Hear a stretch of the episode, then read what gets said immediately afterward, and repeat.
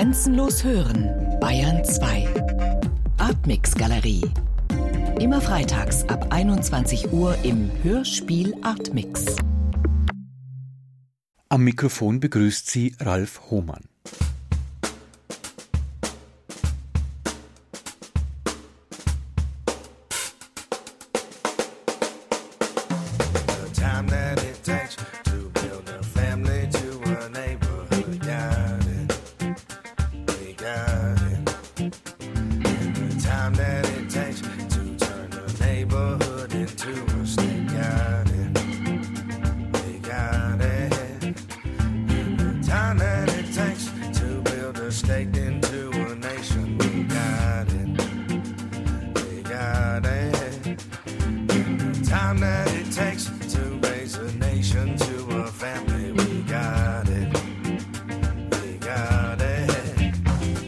Mein Thema heute Fridays for Future. Genauer gesagt das Hörspiel How Dare You Echo einer Rede. Und damit gemeint ist die Rede der schwedischen Klimaaktivistin Greta Thunberg vor dem Klimagipfel der Vereinten Nationen in New York am 23. September 2019. People are suffering. People are dying. Entire ecosystems are collapsing. We are in the beginning of a mass extinction, and all you can talk about is money and fairy tales of eternal economic growth. How dare you!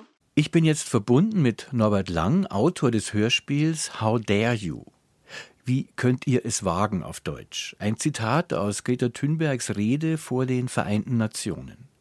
Diese Rede wird gerne als Wutrede bezeichnet, Herr Lang. Warum eigentlich? Warum wird politisches Handeln bei uns so schnell mit Wut verbunden wie beim Wutbürger oder jetzt bei Greta Thunbergs Wutrede? Ja, Emotionen sind halt oft eine Nachricht wert, wohingegen manche banalere Dinge, manche sehr viel technischere Fragen, die vielleicht auch für viele Menschen möglicherweise ja doch auch sehr viel größere Auswirkungen haben können, da sind die Emotionen auf der anderen Seite eben doch immer so ein Nachrichtenfaktor, denke ich. Also Emotionen lassen aufhorchen, hinsehen, hinhören und das war sicherlich auch bei dieser Rede der Fall. Ja. Ich denke, man kann schon zu dieser Rede oder von dieser Rede sagen, dass sie in der Geschichte von Greta Thunberg schon auch eine besondere ist und auch einfach eine emotionalere im Vergleich zu vorigen Reden, auch wenn es schon ein paar solche Momente gab, aber in dieser Konzentration war das sicherlich eine der emotionalsten Reden Greta Thunbergs. Ja. ja, genau. Ihr wurde ja sogar vorgeworfen, dass sie so emotional gewesen sei im Vergleich zu ihren sonstigen Statements und Äußerungen. Dann wurde sie natürlich auch beleidigt, sie wurde als behindert beschimpft, dann wurde wieder darauf herumgeritten, dass sie ja nur 16 Jahre alt ist. Bei all diesen Vorwürfen, die sie auf sich zieht, da frage ich mich immer, was sagt das eigentlich über den Sprecher oder die Sprecherin? Also was sagt das, was wir über sie sagen, über Greta Thunberg, was sagt es über uns? Mit jedem einzelnen kurzen Zitat, das man in diesem Hörspiel hört, ist die Frage wahrscheinlich wieder neu offen. Wie spricht derjenige? Was sagt der? Aus was für einem Kontext kommt er? Aus was für einem Kulturkreis auch? Jedes Mal stellt sich diese Frage tatsächlich von neuem. Und was sagt es über uns? Ja, oder was sagt es über die jeweiligen Sprecher?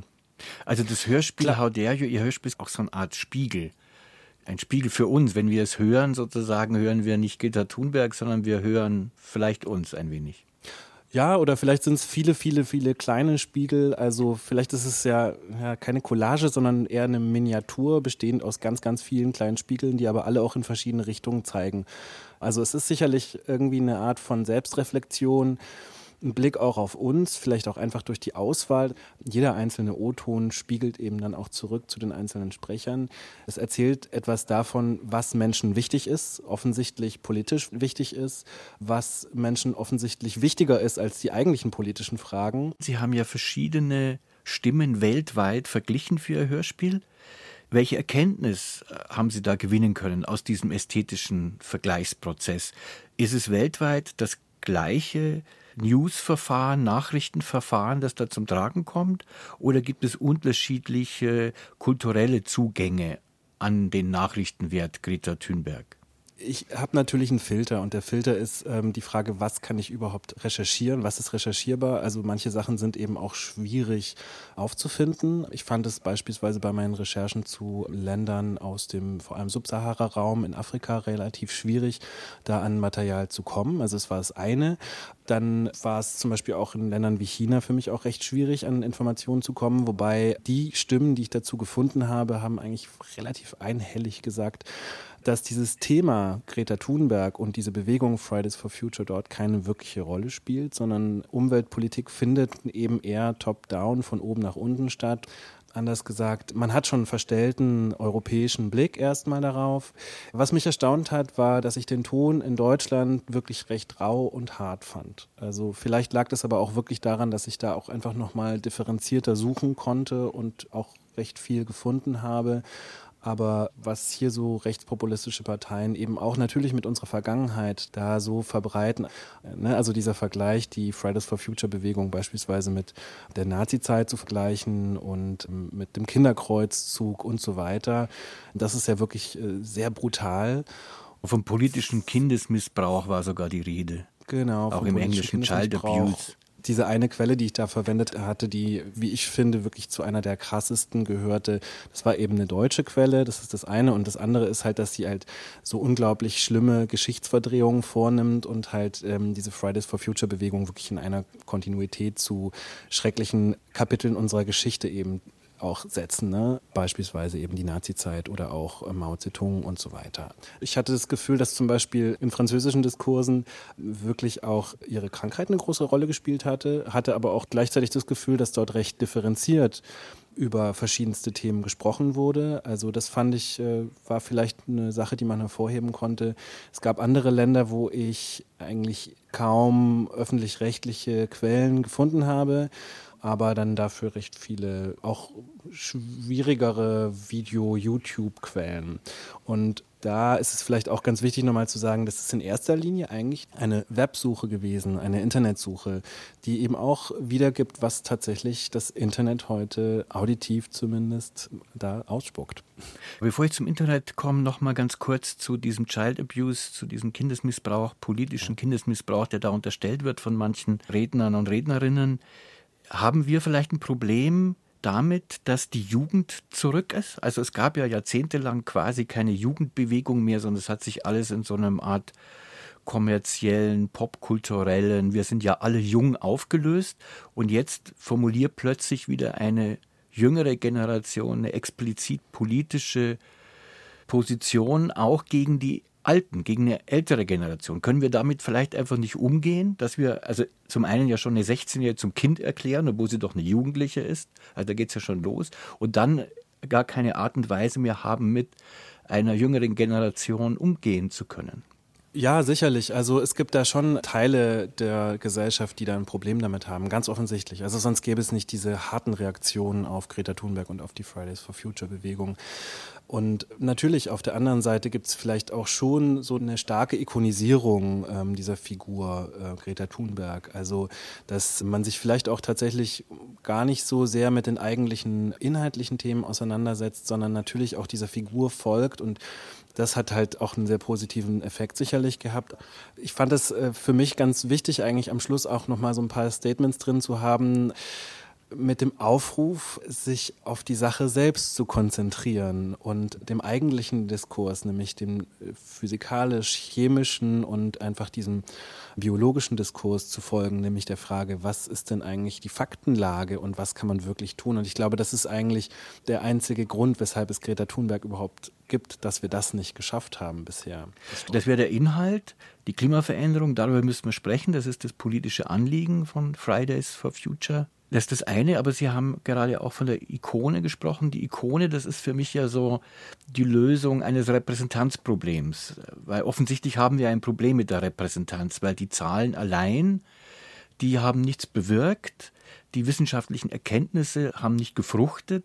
Es kann ja sein, deshalb, weil es keinen Repräsentanten oder keine Repräsentantin gibt, die diese die komplexen Verhältnisse und Zahlen einfach mal in Bilder, in Erklärungen, in Geschichten verwandelt. Und diese Rolle hat ja Greta Thunberg nun bekommen, so scheint es mir. Ja, ich habe sie für mich selbst manchmal wirklich mit Mr. Spock in Star Trek verglichen. Ich fand das ganz spannend, weil er ja in diesem Kontinuum Star Trek ja wirklich die Rolle der sturen Vertretung der Wissenschaft ja einnimmt. Also er ist ja eigentlich nur jemand, der wirklich nichts anderes verfolgen will und keine andere Motivation in erster Linie hat. Natürlich gibt es dann doch auch noch andere Konflikte, mit denen er auch kämpfen muss, aber das ist wirklich das, was man ihm ja glaubhaft abnimmt. Und ich finde, sie übernimmt genau diese Figur eigentlich in unserer Gesellschaft.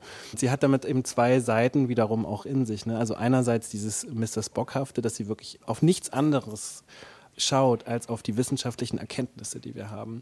Und auf der anderen Seite ist sie natürlich einfach eine Figur, die das Zeug hat, wirklich Geschichte zu schreiben, die ikonisch ist, um die sofort viele Geschichten gesponnen wurden.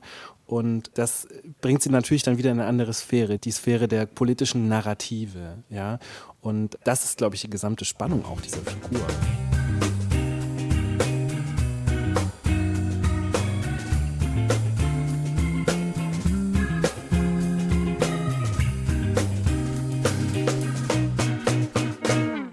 Sie hören den Hörspiel Artmix. Heute zur Ursendung des Hörspiels How Dare You?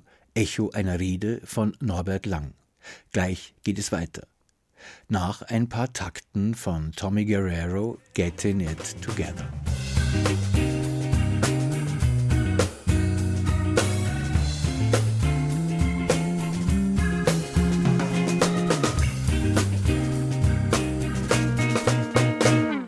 Beim Hören des Hörspiels ist mir auch aufgefallen, dass eine ganze Reihe von Personalisierungen, die vorgenommen werden, oder auch Analysen ihrer Persönlichkeit, die da angestellt werden, dass die fast so klingen, als würden sie versuchen, sie einzufangen, einzuhegen.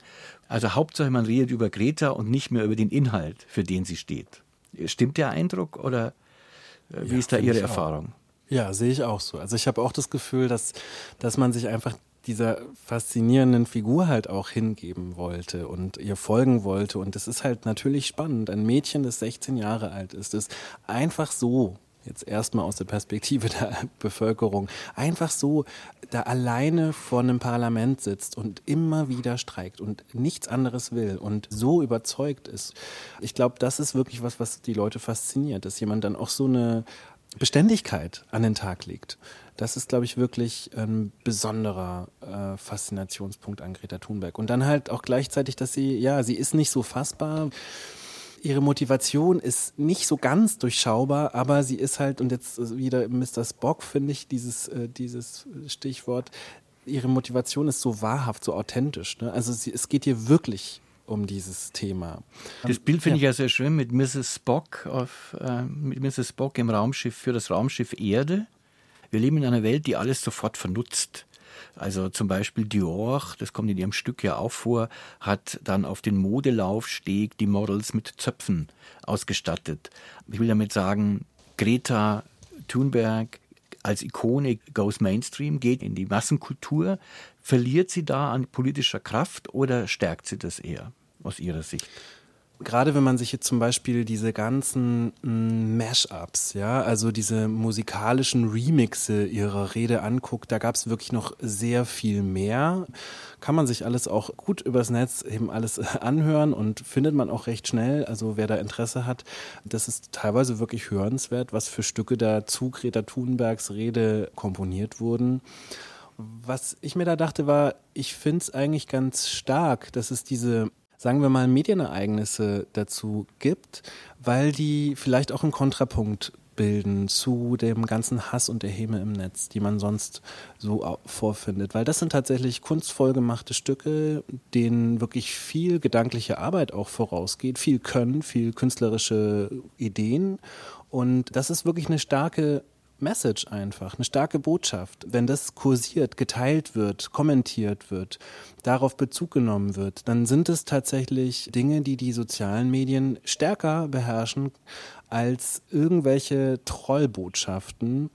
Und selbst wenn es sich um so harte Metal-Stücke handelt, wie ähm, eines der Stücke, das hört man auch, ähm, von einem New Yorker Gitarristen, so einem, ich glaube, Death Metal-Gitarristen, das ist ja wirklich brachial und eigentlich würde man da erstmal auf die Idee kommen, naja, das ist eigentlich eher eine Verballhornung, aber ja, vielleicht ist es das einerseits, aber andererseits ist es schon auch, ähm, glaube ich, ein Moment des Empowerments, ja, der da drin steckt. Also ich möchte da jetzt eher die Seite betonen. Natürlich, es gibt eine Verkonsumierung schon. Ich sehe die bei Greta Thunberg schon auch. Also da hat sie ja offensichtlich auch in letzter Zeit darauf reagiert, dass sie, ich glaube, einfach diesen Namen Fridays for Future schützen wollte, weil es in der Werbung so viele Zitate gab, die im Grunde auf Greenwashing von Firmen herausliefen. Das sehe ich auch, aber ich glaube, das ist ja nicht so neu. Also das gehört wahrscheinlich so ein bisschen dazu. Also diese Mashups oder dieses Verarbeiten in Liedern, in Songs markiert für mich auch einen Unterschied was unser kollektives Gedächtnis äh, betrifft? Oder ist es eine Vermutung eher von mir, dass sich da was verändert hat? Weil bisher war das kollektive Gedächtnis doch sehr stark an Bildern orientiert. Ich erinnere jetzt zum Beispiel an das Attentat auf John F. Kennedy. Das sind so ganz wenige Sekunden, die aber sich in das kollektive Gedächtnis der Menschheit eingeschrieben haben und kommt da jetzt sozusagen zu diesen Bildern jetzt das Akustische dazu ins kollektive Gedächtnis durch zum Beispiel die sozialen Medien, die das sehr stark und sehr schnell verbreiten lassen. Früher gab es natürlich einfach ganz klare Aufteilungen der Medien. Es gab das Radio das fürs Hören da, es gab das Fernsehen das ist fürs Sehen und Hören, es gab die Zeitung und die Fotografie und jetzt ist das ja alles so viel mehr vermischt. In einem Tweet stecken dann irgendwie noch äh, Videolinks mit drin oder ein Link zu einem Radiopodcast und so weiter und so fort. Also ich glaube, das ist mittlerweile so eine äh, Konvergenz der Medien da, so eine Überlappung der Medien, dass man das vielleicht schwierig trennen kann. Also ihre Stimme, ja, die ist doch so so besonders, die hat was Ikonisches und ikonisch ist eigentlich in dem Fall falsch. Man müsste ja eher eine akustische Entsprechung für diesen Begriff finden, aber die hat was so Besonderes, so etwas Wiedererkennbares, dass sie tatsächlich ja auch wie so ein Stempel eigentlich ist. Ich bleibe noch ein bisschen bei den sozialen Medien und dem, was Sie vielleicht beigetragen haben an Veränderung, an Multimedialisierung unseres kollektiven Gedächtnisses. Ihr Stück es hat mich ein bisschen an so einen Twitter-Feed erinnert, also so Hashtag uh, How dare you. Ist das das Bauprinzip oder gibt es dann doch wieder Kapitel? Also nicht sozusagen einfach alles wild zusammengemischt, was so als Hashtag reinkommt, sondern gibt es dann wieder Kapitelgliederungen? Oder wie würden Sie Ihren Bauplan beschreiben? Ja, also man kann es äh, vielleicht mit Puzzeln auch vergleichen. Ich habe erstmal ganz, ganz viel Material gesammelt. Ich weiß gar nicht, wie viel es jetzt am Schluss waren, aber es waren sicherlich 15 Stunden und bin da die einzelnen Audiospuren auch mehrfach durchgegangen und habe wirklich teilweise auch nur einzelne Worte gesucht, wo ich mir gedacht habe, ah, das könnte interessant sein. Habe dann die jeweils nochmal in unterschiedliche Kategorien einsortiert. Man kann sich das wie so ein Schranksystem vorstellen. Natürlich alles digital und ähm, das dann innerhalb dieser einzelnen Schränke wie so Puzzlesteine aneinandergesetzt mit der Frage jeweils, na, was passt zueinander, was ist inhaltlich spannend. Manchmal kann es nur einfach so sein, dass man einfach einen Mann hört, der eine Frage stellt und dann antwortet eben diese britisch-englische Moderatorin in so einem wunderbaren Ton, dass man sich beim Hören einfach nur denkt, ah, das ist ja wundervoll, das ist ja genau das, was man nicht erwartet hat, aber es passt trotzdem. Also solche Kategorien des Passens waren dann eben entscheidend, wie kriege ich diese Teile zusammen? Das war dann immer meine Frage im Kopf. Und dann haben sich so, das kennt man ja beim Puzzeln, ne? dann haben sich dann so kleine Inseln schon gebildet. Das hat man dann nochmal verfeinert und irgendwann kommt man dann, ja, wenn man dann wieder ein paar Meter weiter weggeht, ähm, die Schubladen sind jetzt mittlerweile weg, gedanklich, ähm, und das liegt dann alles auf dem Boden. Da muss man dann ein paar Meter weiter weggehen und sich nochmal alles angucken und sich überlegen, okay, wo ist jetzt der Anfang, wo ist die Mitte, wo ist das Ende, was, was passt denn wo? Und Übergänge suchen und vielleicht nochmal Übergänge anders bauen und so. Anders gesagt, äh, ja, es gab ähm, auf jeden Fall einen Plan. Und es war nicht alles nur aus den einzelnen Stücken heraus, sondern der Plan war dann halt, dass man quasi die jeweiligen Inseln wiederum einfach zusammenfügt zu einem großen ja, sagen wir mal Land. Und wenn Sie jetzt eben von weitem auf Ihr schönes Puzzle draufschauen mit den vielen Tausenden von Steinchen, welche neue Sichtweise vermittelt Ihnen das? Also welche neue Sichtweise liefert das Hörspiel auf Fridays for Future vielleicht? Vielleicht ist es so ein bisschen wie bei einem Wimmelbild, ja. Man hat, glaube ich, sonst nicht so einen Überblick auf diesen Diskurs. Ich glaube, das ist einfach das Besondere daran. Also, das ist bei Wimmelbildern kennt man das ja. Da kann man sich alles anschauen. Das findet man im Gesamtbild vielleicht spannend, okay. Aber man kann halt überall, wo man will, auch wirklich reinzoomen ins kleinste Detail. Oder vielleicht ist es auch eine Karte, eine Landkarte, ja, wo man auch eher so Google Maps Landkarte, wo man auch wirklich ganz tief reinzoomen kann. Kennen Sie das Hörspiel Apollo Amerika von Ferdinand Krivet, der ja auch ja. so eine Art Collage zum Apollo Mondflug, zum ersten Mondflug zusammengestellt hat in den Ende ja. der 60er Jahre? Ja, ich kannte das Stück. Das war auch eine Referenz bei uns in der Arbeit, bei der Planung ich wollte es nicht mehr äh, direkt davor anhören, weil das dann doch so ähnlich ist, dass ich irgendwie nochmal offene Ohren behalten wollte.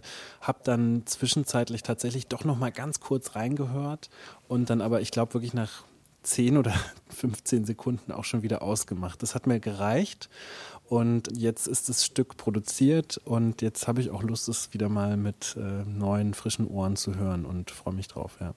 Ja, ich frage deshalb nach diesem Stück, weil es ja nicht nur inhaltlich interessant ist, wie damals vor gut 50 Jahren über den Mondflug berichtet worden ist, sondern auch interessant ist, wie damals die Medien geklungen haben, was die Bandbreiten der Frequenzen betrifft, auch die Sprache selbst betrifft.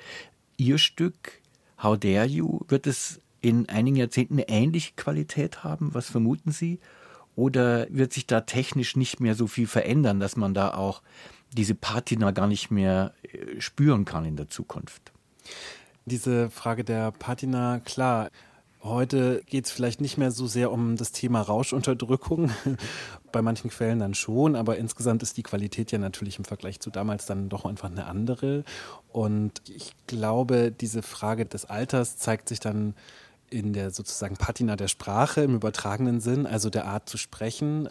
Bestimmte Formate, die heute aktuell sind, werden in 40 Jahren oder 30 Jahren vielleicht nicht aktuell sein. Also sowas wie diese YouTube-Channels, da habe ich ja doch ein paar Audioaufnahmen rauskopiert oder eben aufgenommen und die haben eine ganz eigene Sprache oder eigene Ansprache, muss man eigentlich sagen, der Hörer oder Zuschauer, die, glaube ich, ähm, in 20 Jahren wirklich eine andere sein wird, gerade weil es auch so eine popkulturelle angestrichene Sprache oft ist oder einfach eine Jugendsprache, die sich sehr schnell verändert. Noch ein Wort zur Musik. Woher kommt die Musik und wie sind Sie damit umgegangen? Also es basiert wirklich alles auf Fundstücken und natürlich sind solche Fundstücke nicht neutral, nicht a cappella, sondern ähm, irgendwo ist da immer irgendwas drunter gelegt. Und zu unserer Medienwelt gehört ganz selbstverständlich, dass es irgendein Musikbett gibt oder dass Musik mal als äh, Füllmusik eben eingesetzt wird. Und diese kurzen Stücke habe ich verwendet, um da auch einfach nochmal so ein bisschen ja, aufzulockern, um vielleicht auch nochmal auf eine Art reinzuzoomen, auf eine andere Art eben, sich damit auseinanderzusetzen, mit vielleicht einzelnen Stellen, mit einzelnen auch Macharten bestimmter oder einer Ästhetik bestimmter medialer Formen. Also beispielsweise ging mir das bei diesem Hip-Hop-Stück am Schluss so, wo es um ihre Superpower geht, ne, dass sie Asperger hat und dass sie das ja selbst als eine Art, ja, einen eine kraftvollen Teil von ihr eigentlich begreift. Und ähm, das mit diesem smoothen Hip-Hop-Beat zu unterlegen, der aus einem dieser Quellen-O-Tone eben stammt, fand ich natürlich für mich jetzt erstmal vom Hören stark und ähm, spannend, weil das macht natürlich sofort was mit den Dingen, die gesagt werden. Die Superkräfte werden halt auf einmal noch, die werden so, ja, wie kann man sagen, sexy und, und cool und das kriegt so einen eigenen Glanz, wenn man das dann hört. Und dann ist das Stück zu Ende und man fragt sich wieder, was habe ich da wieder reininterpretiert? Also ich glaube, das ist so vielleicht auch das Spiel, ähm, das in diesem Musikeinsatz steckt, dass man ein bisschen was antriggert und ein bisschen was ausprobiert. Manchmal blendet man halt was ein und schaut sich dann an, wie sich die Welt verändert und der eigene Blick verändert und dann kommt es eben wieder raus und dann fällt einem auf, na gut, man ist jetzt eigentlich schon weiterhin in der Realität. Es war nur ein Fundstück und es ist jetzt eben weg. Also genau, deswegen ist es vielleicht auch gar nicht so viel Musik, die ich da reingesetzt habe. Das wollte ich auch nicht. Und mir war es auch recht wichtig, da recht puristisch ranzugehen. Also man kann ja als Musiker O-Ton ja so verfremden, dass man ja gar nichts mehr vom Original hört. Das ist eine völlig äh, spannende und legitime Art und Weise, mit Material umzugehen, äh, wie ich finde. In diesem Fall hatte ich das Gefühl, dass es schön ist, wenn man tatsächlich diesen Link noch hinbekommt und es noch verständlich macht, dass es sozusagen eine Quelle gibt, ja, dass es nicht von irgendwo herkommt. Und dafür war mir halt wichtig, auch wirklich mit ganz einfachen Mitteln zu arbeiten, die eigentlich so jeder der irgendwie einen, einen, günstigen Rechner zu Hause hat, eigentlich prinzipiell auch machen könnte. Also einfach durch das Prinzip der Wiederholung, also durch Loops und durch Schichtungen. Und ähm, das ist eigentlich alles. Es gibt keinen externen Effekt, den ich da irgendwie benutzt habe, auch wenn man halt Echos hört beispielsweise. Da schiebe ich jetzt eine Frage nach. Für alle, die sich jetzt für das Handwerkliche interessieren, wie sind Sie da vorgegangen? Das sind Samples oder sind das Remixes oder es sind alles erstmal die puren Aufnahmen und die habe ich dann einfach wie mit einer digitalen Schere eben klein geschnitten und ich habe versucht, es eben immer offen zu legen, dass da wirklich das Originalmaterial der genau. Ursprung aller Musik ist. Mit diesen Informationen werde ich mir das Stück jetzt anhören. Ich bedanke mich bei Norbert Lang, Autor des Hörspiels How Dare You, eine BR-Produktion 2020 und bedanke mich sehr herzlich fürs Gespräch mit schönen Grüßen nach Berlin. Vielen Dank.